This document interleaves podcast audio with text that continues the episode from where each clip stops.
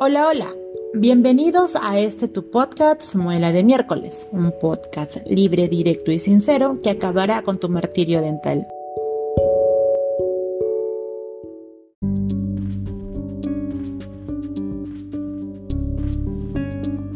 El día de hoy nos toca hablar sobre un tema que en las últimas semanas ha cobrado mucho interés, sobre todo en aquellos que hemos tenido familiares que han sucumbido ante tan terrible enfermedad.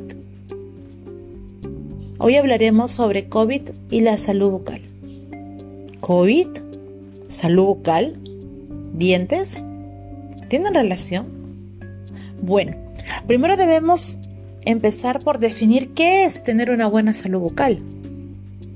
Una buena salud bucal implica ausencia de dolor, implica ausencia de infecciones en boca, implica poder morder, poder masticar, poder hablar, poder reír, sin sentir vergüenza, sin taparnos la boca para que no se vean nuestros dientes.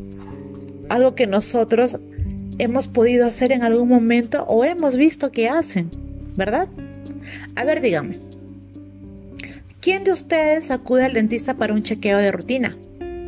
¿A cuántos conocen que esperan tener un dolor insoportable que no los deja dormir, no los deja comer, no les deja hacer su vida normal para recién acudir a consulta? ¿Cuántos han preferido automedicarse, aunque después les arde el estómago o sientan que no les ha ayudado el medicamento para nada? ¿Cuántos han recurrido a San Internet para resolver sus dudas y al final terminan más confundidos? Y así la lista es larga, es enorme. Estoy casi segura que a todos les ha pasado. Pero yo ustedes dirán, ¿y para qué nos dices esto? ¿Cuál es la ventaja? Bueno, es fácil, porque las enfermedades de la boca se pueden prevenir se pueden evitar y en algunos casos se pueden diagnosticar de manera temprana y cuando uno diagnostica de manera temprana el pronóstico es mucho más favorable. De ahí radica la importancia de poder diagnosticar a tiempo. Por ejemplo, algo bien fácil, algo que nos ha pasado a todos, la caries dental. ¿Quién no ha tenido caries dental? De niño, de adolescente, de adulto. Todos, ¿verdad?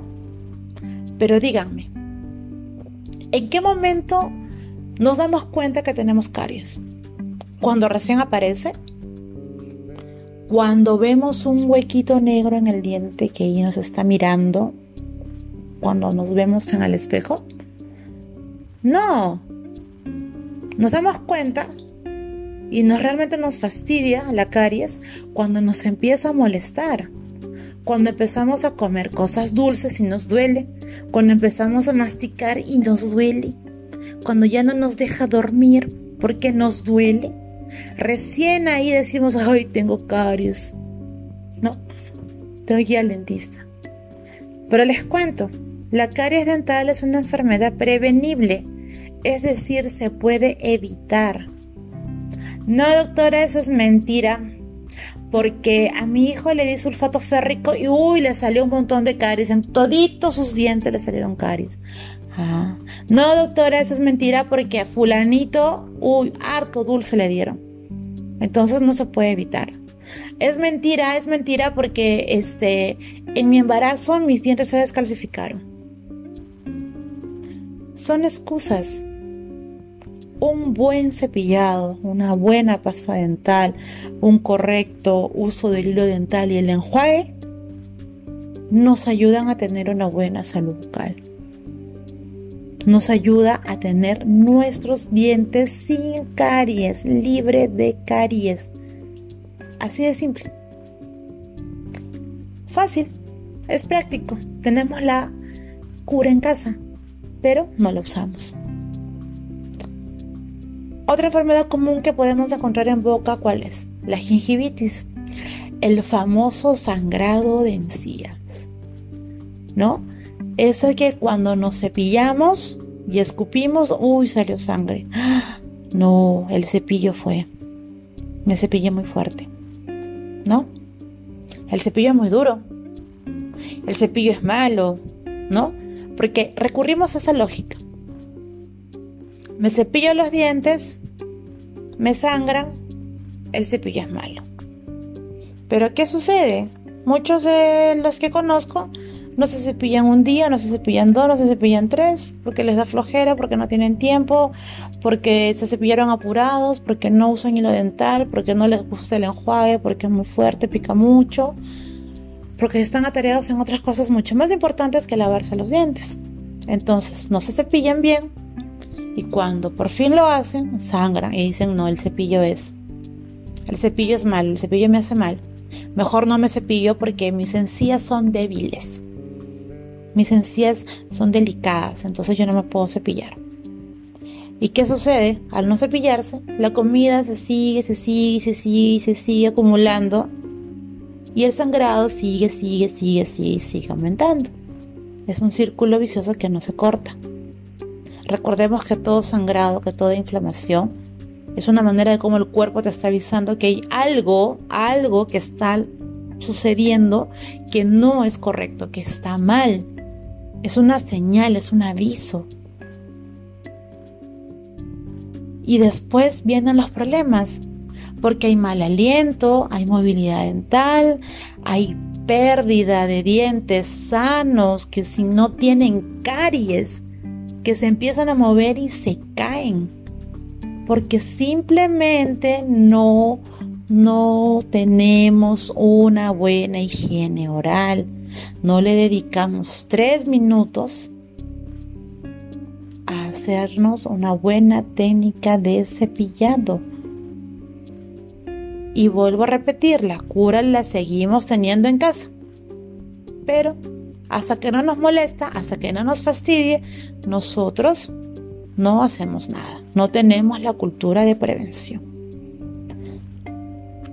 Otra alteración frecuente que se encuentra en boca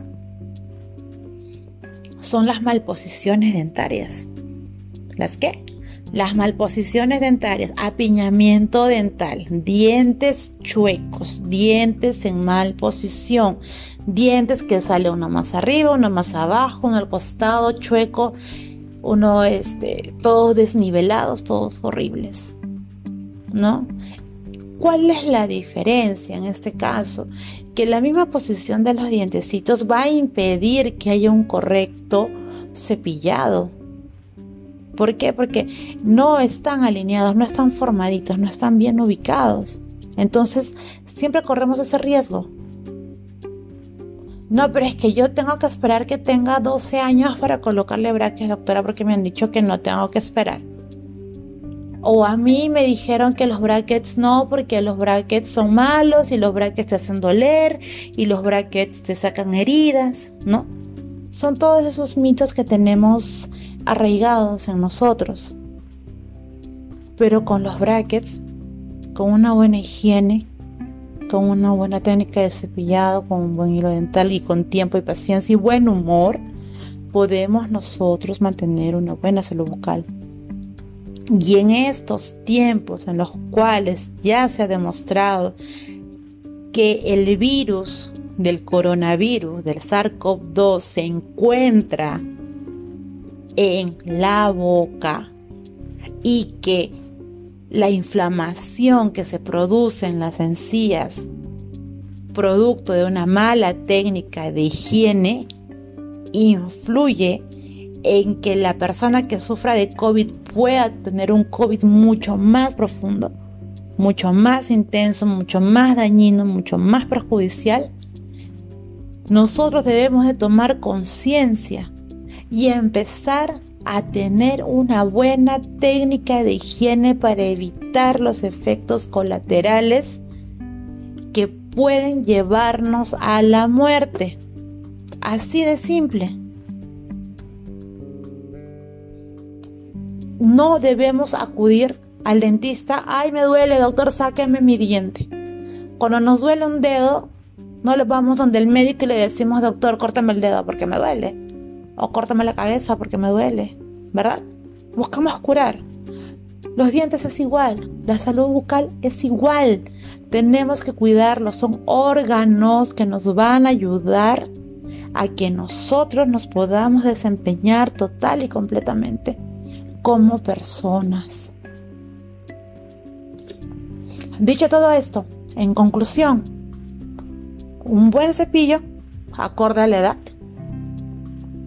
una buena pasta dental con la cantidad de flúor necesaria para evitar la formación de caries, un hilo dental con cera y un enjuague bucal. No les doy marcas porque lo ideal es que ustedes consulten a su odontólogo de confianza la marca del cepillo, del enjuague, del hilo dental que más se acomode a las necesidades que ustedes tengan. Pero ojo, recuerden, por favor, el virus está en la boca. Los enjuagues bucales ayudan a disminuir la carga bacteriana y la carga viral. Con una buena salud bucal vamos a evitar un montón de enfermedades. De nada vale que comamos lo más rico, lo más caro, lo más fino, lo más saludable, si es que toda la basurita, se puede decir, se encuentra en la boca, porque es por ahí por donde ingresan nuestros alimentos.